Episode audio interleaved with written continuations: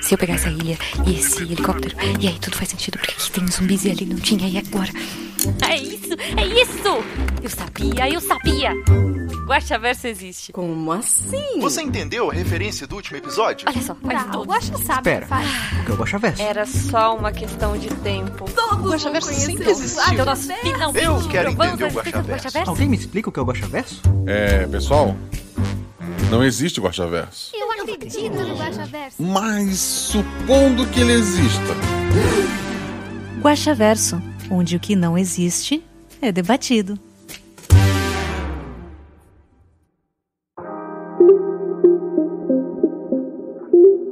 Olá, eu sou Marcelo Guaxinim e esse é o Guaxaverso. Aqui eu vou falar sobre o último episódio, ler suas perguntas, sobre tudo que aconteceu. Uma pergunta que muita gente faz quando eu vou em podcasts para conversar sobre a RP Guaxa, sobre a experiência como mestre, é sobre aventuras que deram errado. E essa aventura, ela deu errado. Meu planejamento era muito simples. Os policiais não podem atirar. Eu vou colocar eles em situações em que eles precisem puxar a arma até eles puxarem a arma. Eu achei que isso pudesse demorar um pouco, mas foi rápido. E a partir dali eu meio que fui com o que os jogadores estavam falando, com algumas ideias que eu tinha, adaptando alguma coisa que eu tinha preparado, mas foi mais um freestyle. A minha ideia do grande plot twist desse episódio seria alguém atirando, mais pro final do episódio, talvez. Mas nem todo episódio precisa de um plot twist. Eu achei a recepção do episódio maravilhosa. O pessoal gostou do que se passou no Brasil, o pessoal gostou dos jogadores e gostou de uma história mais leve, entre aspas, que é o que o pessoal estava precisando, né? Outro fato importante sobre esse episódio é, como eu falei, o nome dos NPCs, não todos, né, mas os principais, eles são baseados em pessoas que fazem conteúdo de Magic e que eu acompanho. Os principais, o próprio Charles, lá do Magic Noobs, e o André Manente, lá do O Motivo. O André tem um episódio do Missangas, que foi uma entrevista, que é o motivo, tudo junto, não é o motivo, é o motivo, para jogar Magic. Dá uma olhada lá, quem gosta do Missangas, né? Na verdade, se você gosta do Missangas, você já ouviu. A Puka é realmente o cachorro do Charlão. É engraçado que nesse episódio eu coloquei a Gabs como ajudante do Manente, porque ela era moderadora, provavelmente ainda é, do canal do André. Mas esse episódio foi gravado há muito tempo e quando ele saiu, a Gabs já está namorando com o Charles. Então ficou tudo muito estranho, né? Menino da camisa tartaruga é uma homenagem a um outro moderador, que é o Turtur, que gosta de tartarugas. É engraçado que no primeiro ano do episódio Nada de Novo em Raccoon Town, os policiais, é, Lucas, era Chuck e Alex, se eu não me engano, também são três youtubers de jogo de cartas, mas na época era Pokémon TCG. Na época eu jogava, acompanhava, então esses NPCs também foram homenagens a eles. Mas deu de papo, vamos responder as perguntas de vocês que estão lá no post. Jorge Marcos Santos Silva. Caraca, muito bom, adorei as referências. Ainda estou maratonando os episódios, então não vi muitas ligações, mas sinto que tem muita coisa por aí. Eu acho que esse episódio é um dos episódios do ano com menos ligações, gente. Realmente é mais uma aventura pra se divertir, eu acho. Eu só consegui ver uma possível ligação com o episódio do Reflexo de Tului Azul, ainda mais por ser uma cidade costeira. Existe alguma ligação com essas cobras e os seres cobras daquele outro mundo de espelhos? Seria uma ótima forma de passar a contaminação maia discretamente. Zumbis cobras no futuro seria interessante. Parabéns pelo excelente episódio, Guaxa e pessoal. Ainda tô dando risada de Ravinica do Norte. Valeu e até mais. Ravnica é porque existe um plano em médico chamado Ravnica. E não, não tem ligação com o Tului Azul, essas cobras são cobras mesmo exóticas. Tem ligação com uma notícia, na época que eu mestrei, estava muito em voga, de gente traficando animais peçonhentos. E isso, obviamente, acabou influenciando a aventura em si. Próximo comentário é do Nicolas Magalhães. Olá, Guaxa, tudo bem? Tudo bem. Amei o episódio leve e engraçado para animar nossa quarentena, como sempre. Adorei os jogadores e como eles desenvolveram a história, porém fiquei com saudades da Shelley. Todos estamos. Ela fez uma pequena cirurgiazinha e ela tá de molho. Nem o RPG Next ou os outros podcasts que ela grava, ela tá gravando. Ela gravou uma voz pro episódio de Natal, se você está com saudades dela. Ela tem um NPC que fala algumas coisinhas. Mas fora isso, só ano que vem mesmo. Observação, por favor, faça mais episódios relacionados ao Brasil. Os episódios BR são sempre mais legais, na minha humilde opinião. Ok, vou tentar. Após o elogio, vou fazer umas perguntas espero que você possa responder. Nesse episódio, eu acho que não tem muita coisa que eu não possa responder. O último Guaxaverso... Ah, tá. Vamos lá. Ele nem foi pra esse episódio, ele foi lá atrás. O último Guaxaverso me deixou um pouquinho confuso, Guaxa. O que eu entendi foi que... Olha só, esse é o Guaxaverso do episódio 64, a Medalha do Charles. Vou tentar responder Mas vamos lá. Caixa de bonecos, casa de bonecas, ratos de alcantarilha pertencem à mesma realidade? Você pode confirmar isso? Eu posso, eu acho que eu sou a única pessoa que pode confirmar isso, né? Então, sim, eu posso confirmar isso. Não estou dizendo que, que confirmo, só que eu poderia. Agora, falando da medalha do Charles, se, se os jogadores fossem envenenados, haveria uma cura criada pelas zoonoses ou eles iriam ficar enlouquecidos para sempre? Provavelmente enlouquecidos para sempre. Qual era o final mais terrível possível na sua manga? Os jogadores seriam mortos pela cobra gigante? Ou seria de alguma outra forma? A cobra gigante no fim surgiu da Sinara dizendo que, que na terra da prima dela tinha uma cobra gigantesca. Eu acabei incorporando essa aventura. Na minha ideia eram só cobras venenosas mesmo. O pior cenário seria todos os jogadores morrendo, né? Se o Felipe não tivesse aquela ideia de falar que não foi a sua equipe que atirou o Charles ganharia a medalha, não, tipo, o tiro foi disparado de qualquer forma. No fim, eles foram. Agrade... O Charles agradeceu pelo que eles fizeram. Ele mesmo estava incomodado com aquela situação toda, com todo o holofote. Ele é uma pessoa simples, então ele estava meio incomodado com aquilo tudo, mas ele fez o que tinha que ser feito. Natan José Mafra, muito bacana o episódio. Spoiler. O Charlie sabia o que estava rolando no veterinário? Não, ele não sabia. Ele realmente queria ajudar a Puka. Por sinal, o Charles, que foi homenageado nesse episódio, ele tem uma, uma, uma cachorrinha chamada Puka. Esse papo de que Poodle é exótico me fez cogitar a ideia dele ser mágico, algo que justificasse o, o feito do Charles em manter a cidade segura sem dar tiros. Isso faz algum sentido? Pode até fazer, mas não é o caso. Novamente, parabéns pela aventura. Muito obrigado, Nathan. João Matias. Guaxa, parabéns pelo episódio. Está excelente como sempre. Muito obrigado. Hum, se a aventura se passa em Avinica do Norte, isso faz os jogadores da Legião de Boros. Essa é uma piada para você que gosta de Magic. Deixando a vergonha alheia de lado, perguntinhas com spoiler. Vamos lá. As cobras não catalogadas, a grande e a amarela, são animais mundanos ou existe algo mágico sobrenatural alienígena nelas? Durante o planejamento da aventura e até este momento, elas foram planejadas para serem animais mundanos, gente. Não tem nada mais do que isso. O efeito da mordida da cobra eventualmente passa sozinho ou só com um soro antiofídico. Por ser uma cobra nova, talvez tenha que se desenvolver algum soro, mas eventualmente a pessoa que foi mordida morre. É triste, mas, é isso. Uma pessoa afetada pelo veneno que atacasse outra, como um açougueiro que mordeu o ombro da senhora, poderia passar a loucura adiante? Ou só a cobra tem essa capacidade? Só o veneno da cobra tem essa capacidade. Se alguém, sei lá, fizesse um corte e tentasse chupar o veneno da perna de alguém, podia se contaminar. Mas pela mordida da pessoa, não passava veneno. Era só para criar uma situação. Será que são zumbis? Então a mordida vai passar. Criar aquela tensão em cima dos jogadores, sabe? Próxima pergunta do Felipe Xavier. Havia possibilidade dos personagens resolverem o desafio sem atirar nos açougueiros? Seja com conversa ou luta? Com luta. Eles podiam nocautear com uma porrada na cabeça, podiam mobilizar com um mata-leão, eles podiam me dar N situações em que não envolvia puxar a arma e atirar. A minha ideia, por sinal, era forçar essas situações em que atirar fosse a última ideia, mas atirar foi, foi, a, foi a segunda ideia, né? Eles tentaram bater e falharam. Fiquei muito curioso pela história do Charles, que só na conversa conseguiu desarmar alguns bandidos. Você tem plano para essa aventura?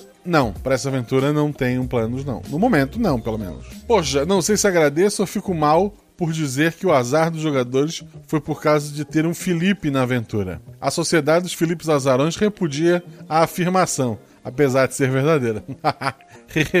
é, Felipe, a, a, a, análise aqui do VAR de todos os episódios que tu participou, tu tem um pequeno histórico. André Trapani. Vim do passado fazer uma pergunta do episódio e eu estarei lá. Se for respondido daqui a uns meses, ouça a resposta. Cara, o pessoal tá roubando já, mas vamos lá. O Estarei Lá é baseado em To The Moon e Finding Paradise. Tem influência de To The Moon? Provavelmente, entre outros filmes e séries, né? To The Moon eu nunca cheguei a jogar, mas uma vez me contaram a história dele para poder gravar um podcast de videogame, que antes do SciCast eu fazia parte do podcast de videogame. Então isso acaba influenciando a gente sim. Mas existem outras mídias que acabam influenciando também. Enoch. Acho que já fazem uns dois anos que escuto esse podcast, mas só agora decidi comentar. Foi a RPG que me introduziu a esse mundo de podcasts de RPG, e por isso só tenho a agradecer. Sempre adorei o conteúdo do programa, as histórias são sempre envolventes, criativas e surpreendentes. Particularmente gosto muito das reviravoltas, que sempre me mantêm refletindo sobre o que acabei de ouvir. A mente desse guaxinim precisa ser estudada. Então, eu, eu gosto da minha mente aqui onde ela está. Vocês podem estudar através dos áudios, mas, por favor, não tirem ela de mim. Agora, para as dúvidas do episódio, spoiler abaixo. Essas serpentes têm alguma relação com aqueles horrores cósmicos a pré-Big Bang? Ou ainda, tem algo a ver com as serpentes de um reflexo de tulu azul? Se não, o que torna esses animais tão peculiares? A natureza é cheia de coisas peculiares, gente. A princípio, e não pretendo mudar isso, são só animais peculiares mesmo, que estavam, sei lá, isolados no meio da, da Amazônia ou de alguma outra floresta mais densa, e alguém conseguiu prender e estava tentando vender. Sobre o episódio era isso. Estou ansioso para ver esse Guaxaverso, que obviamente não existe, se desenvolver. Aguarde especialmente a próxima aparição da entidade multiversal, conhecida apenas como O Guaxinim, a qual acredito ter o objetivo de manter as realidades paralelas e garantir que essa coisa antinatural, chamada de Guaxaverso, permaneça inexistente. É verdade, todos aguardamos. Muito obrigado pelo carinho, querido. Que bom que você tá gostando, que tá aguardando ansiosamente os próximos episódios.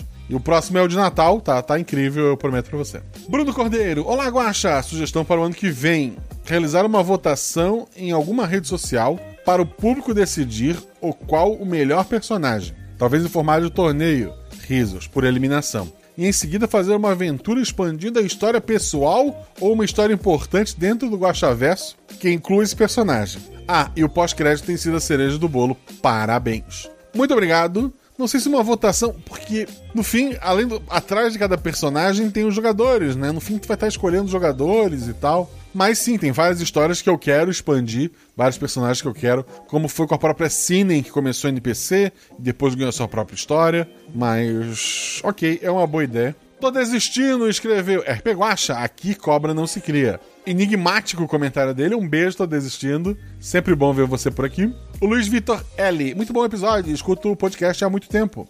Não lembro de quando. Fiquei muito tempo sem ouvir podcast desde o início da quarentena, mas voltei há pouco tempo e tenho maratonado os episódios da RP Guacha. Não em ordem, então talvez minha pergunta não se encaixe em nenhum episódio especificamente. É impressão minha ou todos os prefeitos e presidentes têm a mesma voz? Isso é apenas coincidência ou tem algo a mais aí? Eu acho que é só coincidência e porque e tem pessoas que eu penso, ah, fulano tem voz de tal. A maioria dos velhos é, é o Felipe Xavier, a maioria das velhinhas é, é, a Mel. Então eu acho que é porque tem pessoas que conseguem fazer uma voz mais específica e por isso eu acabo chamando ela mais de uma vez. Mas não. Se não é o mesmo nome, o mesmo personagem, só pela voz não adianta. Se fosse assim, a Shelly é um milhão de pessoas, né? Todas com o mesmo atributo. Fica aí a, a dúvida. E temos um comentário aqui para fechar do Tom Borges. Simples, um ótimo episódio, eu acho.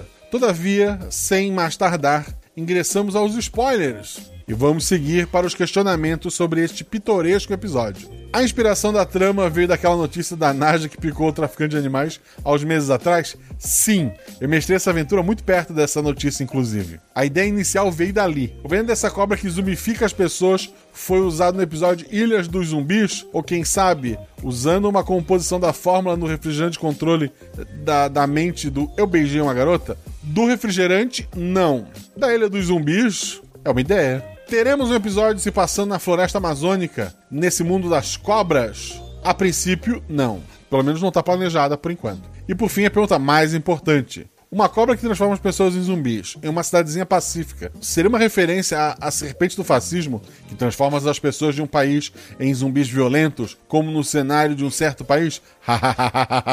Zoeira, não precisa responder essa não. Tá, não preciso. Um abraço, Guaxa, e o grande Guaxininho ilumine seu caminho. Muito obrigado, querido, seu caminho também. Lembrar vocês que quem quer um Guaxaverso extra e especial sobre o episódio 1, todos os segredos do primeiro episódio, precisamos de 5 mil seguidores no Twitter.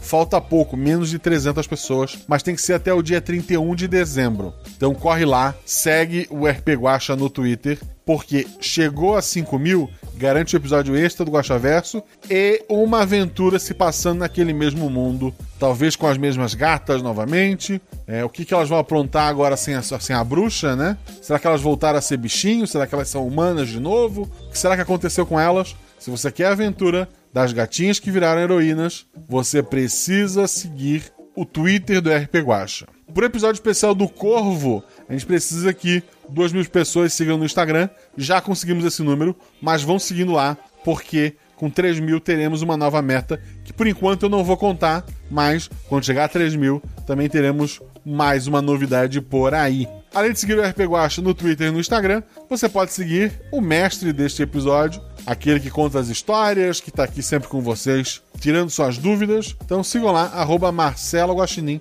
também tanto no Twitter quanto no Instagram. Quer deixar sua voz nos NPCs? Quer gravar as regras para aparecer no início do episódio? Quer fazer parte de um grupo maravilhoso no Telegram, que tá sempre jogando RPG no Discord e outros jogos também?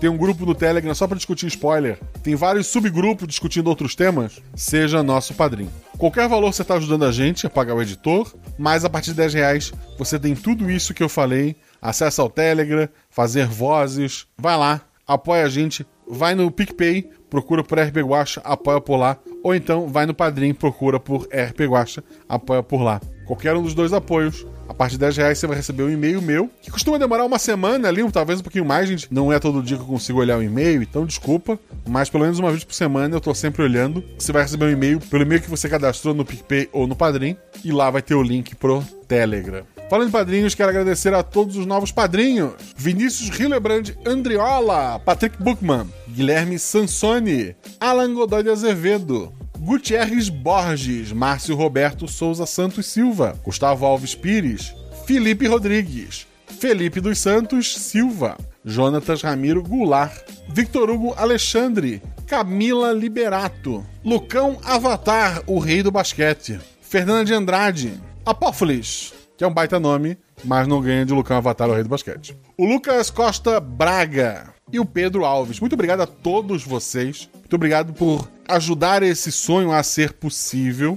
O RP Guacha só existe por pessoas como vocês. A gente pode pagar o editor, pode agilizar um monte de coisa que se dependesse só de mim, ainda mais nesse final de ano, não estaria acontecendo. Por ano que vem quero trazer muitas novidades mais episódios de RPG não é uma promessa, mas eu vou tentar. Que eu posso prometer e cumprir para vocês. Episódios menores, com entrevistas com alguns jogadores, bater um papo com a Shelly, com o Felipe, com a Deb, com esse pessoal que grava mais, né? Saber qual é o personagem favorito deles, qual é a aventura favorita deles. Sabe, uns bate-papo rapidinho pra gente ir jogando aqui no feed. Quero ativar o canal da Twitch ano que vem, pra gente poder fazer esse Guacha Verso ao vivo, fazer algumas mesas ao vivo e tal. Tem alguma sugestão? Lá no Twitter e marca o arroba rpguacha no Twitter. Não manda DM, gente, eu tenho um milhão de. Sério, eu recebo muita DM todo dia. E eu me esqueço de olhar e, e puta, é uma bola de neve já. Então, quer me falar alguma coisa? Vai no Twitter, marca o arroba rpguacha, que eu vou tentar te responder por lá. Dá uma sugestão. Diz que jogador você queria que, que eu entrevistasse, que aventura tu gostaria de ver mais. E lembra que no final do ano a gente vai ter a votação qual foi o melhor episódio do ano. E isso me ajuda muito a pensar nos episódios do ano que vem. Embora já tenha alguns gravados e editados prontos para sair. Beijo no coração de vocês e até a próxima.